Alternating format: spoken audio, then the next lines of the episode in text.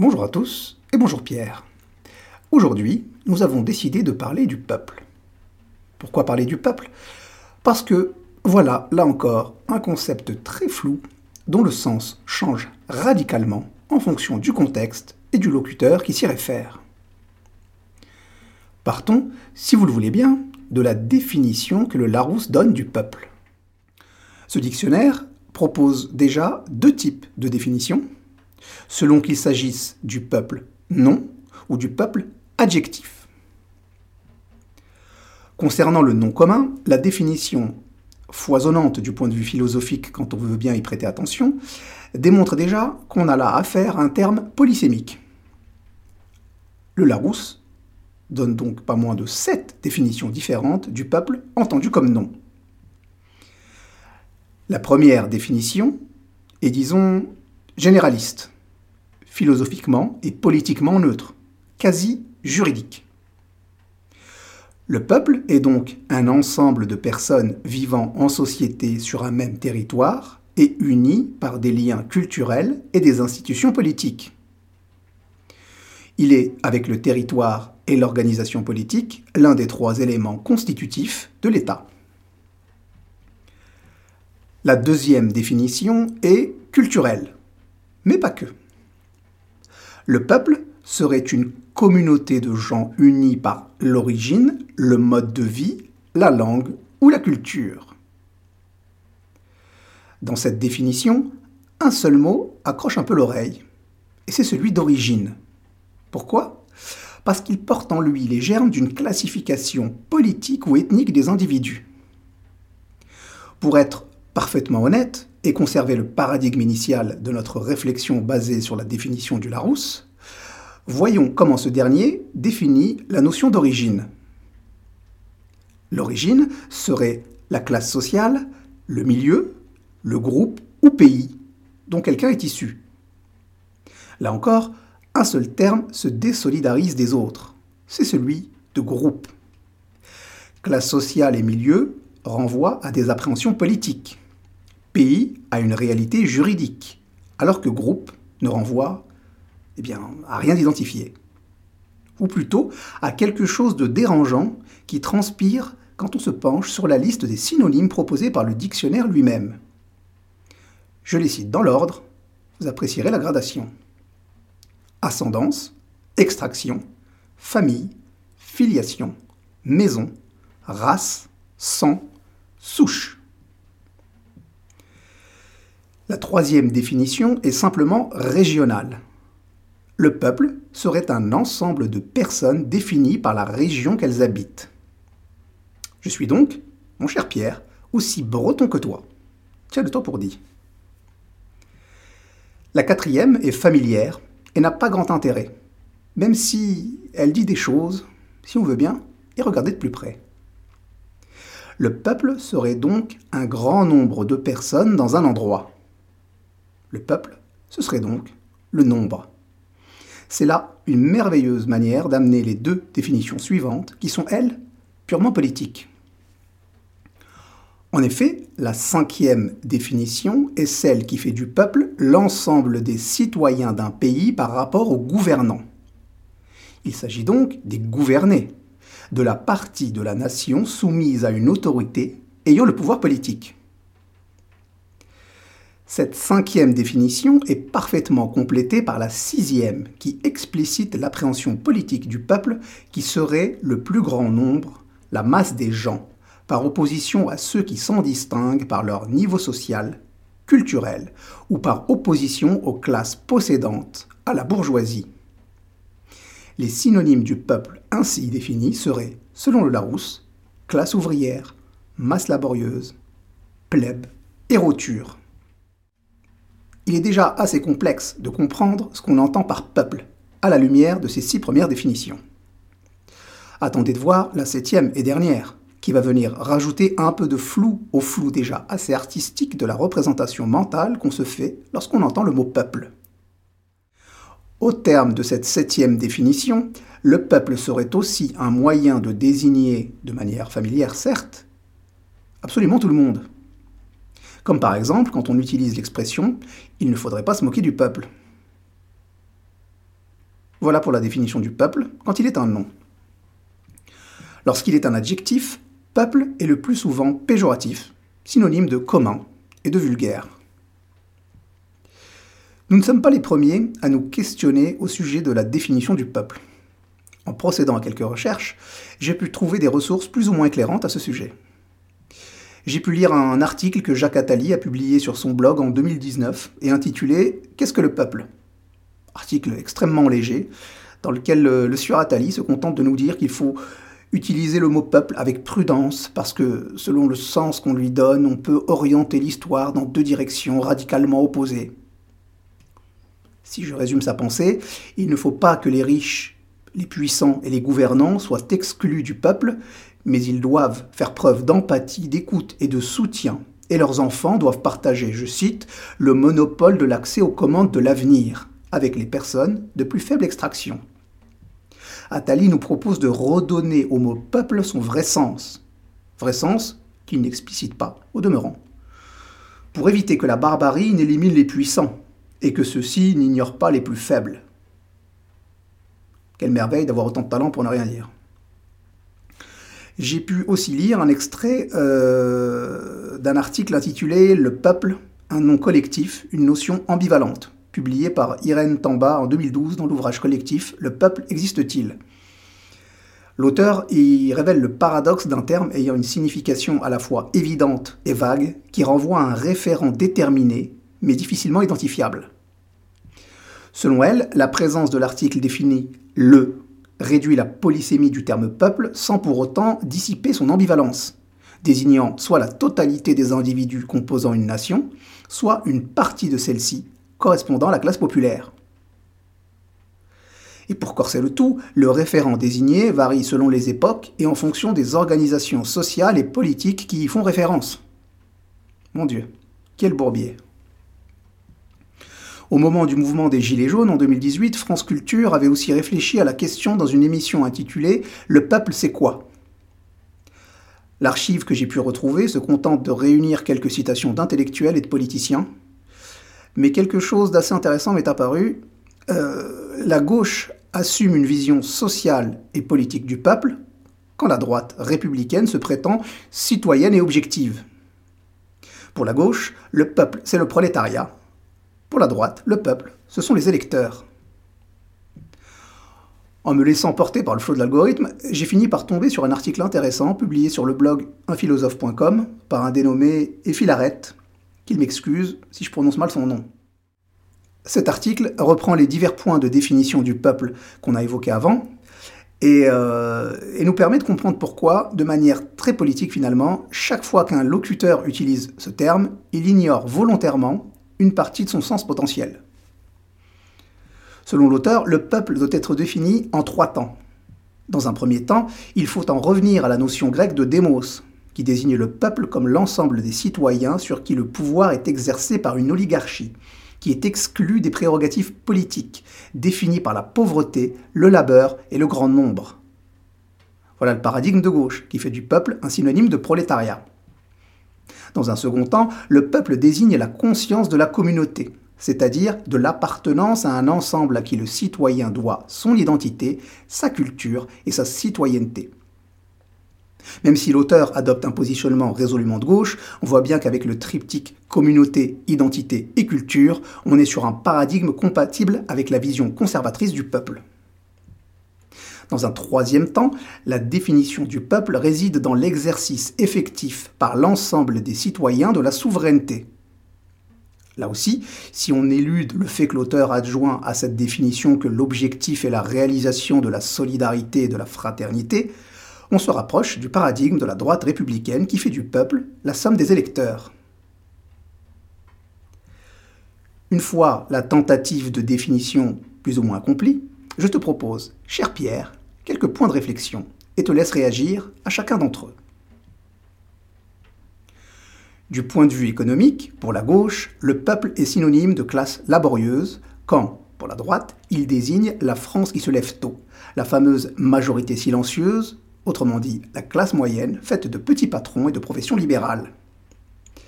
Est-ce que pour réconcilier ces deux propositions, on pourrait en revenir à la finesse d'analyse de François Hollande qui considérait qu'on était riche à partir de 4000 euros mensuels? Alors je vais laisser à François Hollande ses hypothèses socio-économiques.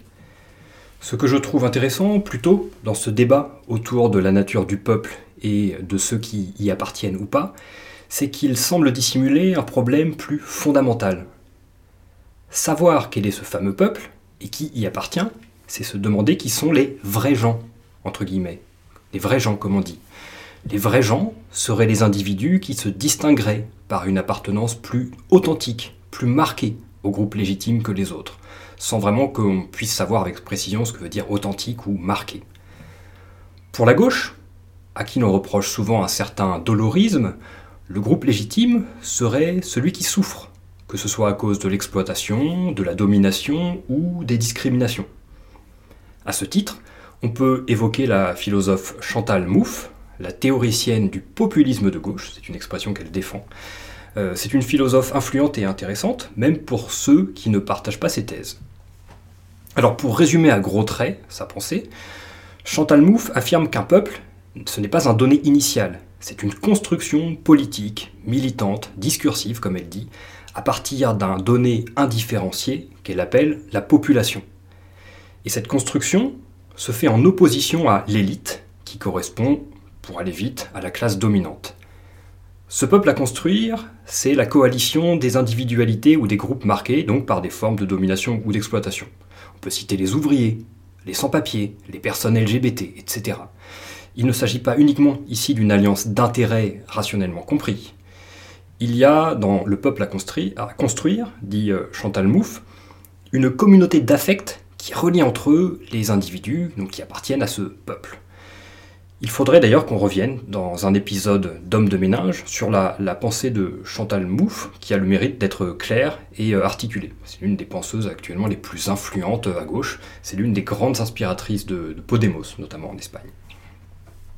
Alors maintenant, regardons à droite. À droite, les vrais gens, le groupe légitime, auquel le pouvoir politique doit consacrer ses efforts est, comme tu le dis Hotman, la majorité silencieuse, les gens, entre guillemets, les gens qui bossent et paient des impôts. Il y a, me semble-t-il, dans cette conception du peuple, une part de normativité, c'est-à-dire une vision morale du monde. Appartenir au peuple, ce serait vivre selon des valeurs de travail et de responsabilité, s'assumer, euh, porter euh, ce qu'on imagine. C'est la vision de la droite républicaine, comme on dit, qui se refuse à conférer au peuple une dimension identitaire ou ethnique.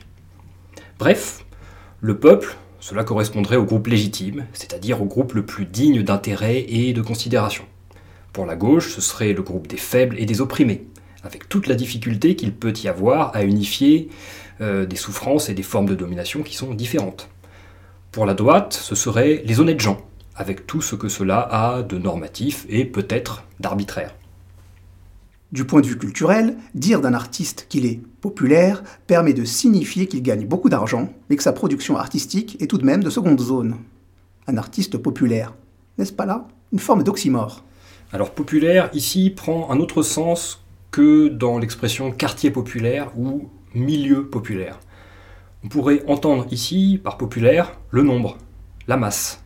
La musique populaire, par exemple, c'est une musique écoutée par beaucoup de gens, et pas que par des mélomanes ou des gens très instruits euh, en théorie musicale.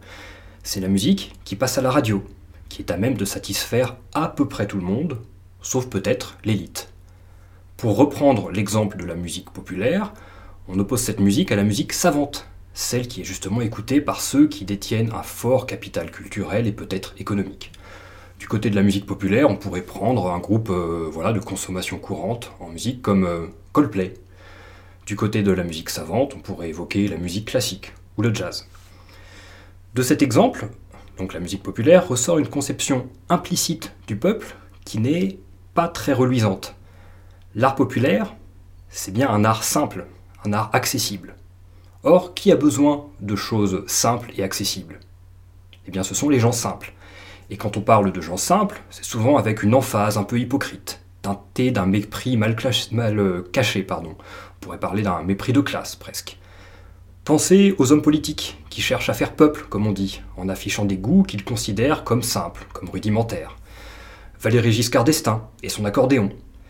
Ou un président récent qui fait semblant d'aimer la musique de Johnny Hallyday, etc. J'ai personnellement du mal à imaginer un inspecteur des finances chanter Gabriel dans sa loge avant ses meetings, comme l'a complaisamment raconté son entourage.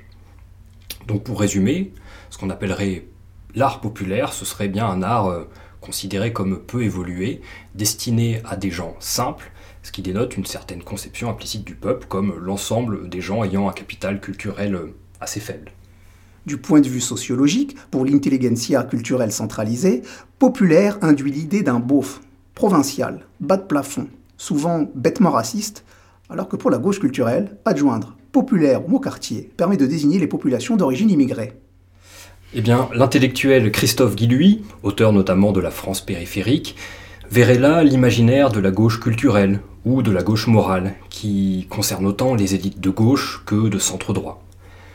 Pour ces élites, biberonnées à l'idée de mondialisation heureuse, de construction européenne et à l'universalisme abstrait, le cercle de la considération morale doit s'étendre, par principe, à tout humain dominé ou souffrant.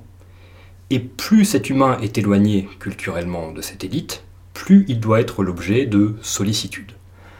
Par contraste, la souffrance ou les difficultés euh, des concitoyens, si elles ne sont pas niées, sont minorées. Les drames d'ailleurs valent plus d'intérêt que les drames d'ici. Parfois d'ailleurs cette attitude est doublée, comme tu le dis, d'un froid mépris pour le français moyen, un brin poujadiste, un brin raciste, un brin complotiste. Cela explique notamment le peu de, solidarité de ce groupe élitaire, pas toujours très bien doté en capital économique d'ailleurs, avec le mouvement des Gilets jaunes. Le peuple des Bac plus 5 a eu bien du mal à ressentir de l'empathie pour le peuple des Bac moins 2. On remarquera par ailleurs l'accueil assez froid réservé aux thèses de Christophe Guilluy par le journal Libération, comme une confirmation involontaire des thèses de l'intellectuel. Du point de vue politique, le peuple, vu de gauche, est révolutionnaire, solidaire, rêve d'égalité de services publics.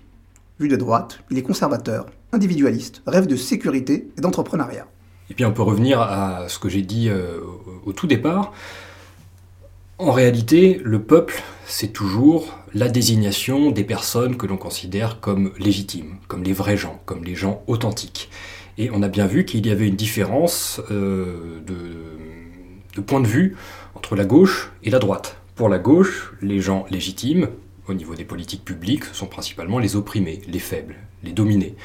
Pour la droite, euh, républicaine, classique, les individus légitimes, qui doivent être au centre des considérations politiques, ce sont bien plutôt euh, les travailleurs, euh, honnêtes, les, les honnêtes citoyens, si vous voulez, les gens ordinaires, les gens en général.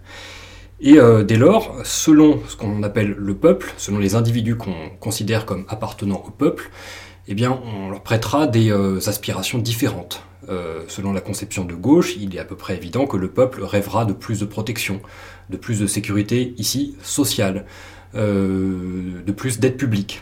Au contraire, si l'on adopte une conception de droite, qu'on désigne le peuple avec la conception de droite, on prêtera à ce peuple euh, des aspirations différentes, des aspirations à la sécurité des personnes et des biens, euh, des aspirations à une fiscalité plus réduite, etc.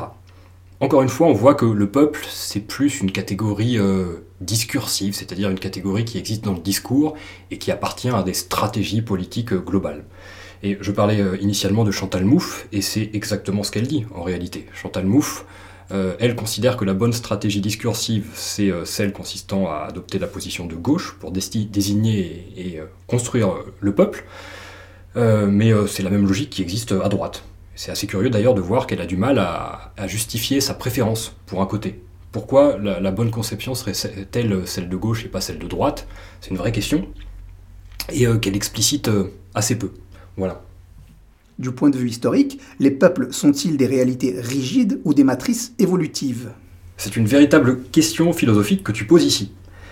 Selon le bord politique ou le groupe social de celui qui parle, on aura des réponses différentes qui, assemblées comme les pièces d'un puzzle, s'approchent peut-être de la vérité. Premièrement, dans une vision inclusive, non discriminante, le peuple, ce n'est qu'un mot creux qui désigne une réalité sociale, en fait, en devenir permanent. Comme l'a dit le penseur présocratique Héraclite, je cite, On ne se baigne pas deux fois dans le même fleuve, ce qui est une très belle image. Le réel est devenir, changement permanent. En ce sens, les mots qu'on emploie figent de manière arbitraire une réalité qui est fluide, qui est mouvante. Être français, italien ou norvégien ne veut rien dire dans l'absolu, car les Français, les Italiens, les Norvégiens d'hier et d'aujourd'hui ne sont pas les Français, les Italiens et les Norvégiens de demain. D'ailleurs, je suis désolé Hotman de te concevoir comme une personne unique depuis le début de cet entretien. J'adopte une approche très réductrice de ton être en plein devenir. Je te substantialise, te réifie à tort, et j'espère que tu ne m'en veux pas. L'approche opposée, deuxièmement, dans sa version la plus caricaturale, fait des peuples des données presque fixes, immuables. Dès lors, tout changement, même minime dans la composition d'un peuple, euh, lui apparaît comme une dénaturation, une décadence. On retrouve actuellement cette idée dans les mouvements identitaires les plus radicaux, qui défendent une conception uniquement ethnique ou génétique des peuples européens. C'est par le sang que l'on appartiendrait à tel ou tel peuple. Dans d'autres aires géographiques, cette conception est politiquement moins marquée, plus collectivement admise. On peut notamment penser aux Japonais, qui ont une conception purement ethnique de la nationalité, et qui ne verront jamais comme un Japonais un individu né de parents non japonais. Euh, par ailleurs, les Japonais verront comme un, demi-japonais le produit de l'union entre une japonaise et un, étranger. Bref, euh, la question du peuple, c'est plus généralement la question euh, des rapports entre l'être et, le devenir si on monte en abstraction. Est-ce que l'abstraction, le peuple, ce concept, puisque tout concept est une abstraction, a du sens et une légitimité, ou bien est-ce que c'est pas simplement un mot qui a des conséquences politiques non souhaitables et qu'il faudrait peut-être abandonner? Du point de vue philosophique, comment, à ton sens, passe-t-on du peuple ethnie au peuple culture? Finalement, comment passe-t-on du tribalisme à l'universalisme? Alors ça c'est une question très difficile à laquelle je ne prétends pas répondre en, quelques minutes. Je suis même pas sûr d'avoir les compétences euh, historiques euh, ou, philosophiques pour le faire. Je pense quand même qu'on peut avoir euh, trois, hypothèses, trois pistes pour expliquer donc ce passage du peuple ethnie, tribal, à ce qu'on appelle l'universalisme. Euh, la première piste, la première hypothèse serait d'ordre philosophique. La première acception euh, de l'expression, la première occurrence de l'expression citoyen du monde, on la rencontre dans le stoïcisme, donc ce courant antique de la philosophie. Or, quand apparaît le stoïcisme Eh bien, le stoïcisme apparaît au moment de l'empire d'Alexandre le Grand. Et euh, comme le dit euh, Lucien Gerfagnon, un grand historien de la philosophie, euh, ce n'est pas anodin. auparavant, les Grecs vivaient dans une réalité politique qui était la cité. C'était une réalité fermée, et pour eux, la citoyenneté, le peuple, s'identifiait aux, limites de la cité, et aux limites culturelles du monde grec, si vous voulez. Donc on trouve cette idée chez Platon, on trouve cette idée chez Aristote. Ensuite, progressivement, l'horizon des Grecs et l'horizon des citoyens de la Méditerranée finit par s'élargir avec la forme empire. Les individus ne sont plus euh, définis comme membres d'une cité, ils appartiennent à un ensemble beaucoup plus vaste qu'on appelle euh, l'empire. Et appartenir à l'empire, c'est assez euh, décisif dans la conception qu'on peut avoir d'un peuple. Je ne suis plus donc défini par des limites étroites finalement, j'ai une conception plus universelle euh, de, mon appartenance et du groupe euh, qui, m'inclut. Ça, ce serait la première euh, hypothèse, donc, qui serait fondée sur l'histoire de la philosophie, l'histoire des idées. On peut aussi évoquer une hypothèse qui aurait trait à la, religion. le premier monothéisme, c'est le judaïsme, et le judaïsme, c'est l'alliance entre un peuple, le peuple juif, et un dieu. Euh, le passage ensuite, enfin l'arrivée ou l'avènement du, christianisme avec le Christ euh, se fait avec un geste théorique assez, euh, assez étonnant. Le Christ affirme en fait que Dieu n'a pas passé une alliance qu'avec un peuple, qu'il n'aime pas qu'un peuple, qu'en réalité Dieu aime tous les hommes. L'amour de Dieu pour les hommes est universel. Et si vous voyez dans tous les hommes vos frères et des créatures de Dieu, évidemment, vous sortez d'une vision du peuple euh, tribal, une vision euh, assez, assez étroite. Donc il y aurait peut-être aussi une origine religieuse à ce passage d'un peuple tribal à un peuple plus étendu. Enfin, et on peut revenir un peu à ce qu'on disait sur l'hypothèse ou la piste philosophique, on peut, remarquer que la forme de l'Empire, c'est-à-dire cette grande réalité politique qui englobe différentes aires culturelles et différentes sociétés, eh bien, a aidé aussi à cette transformation du sens du peuple, du groupe, en passant de la petite cellule, la cité grecque par exemple, ou le peuple euh, ou l'ethnie, à euh, une réalité euh, beaucoup plus générale. Voilà donc trois pistes possibles, une piste philosophique, une piste religieuse et une piste politique. Ce seront des pistes à explorer très probablement dans un futur épisode d'Homme de ménage. Voilà, je vous remercie pour votre écoute.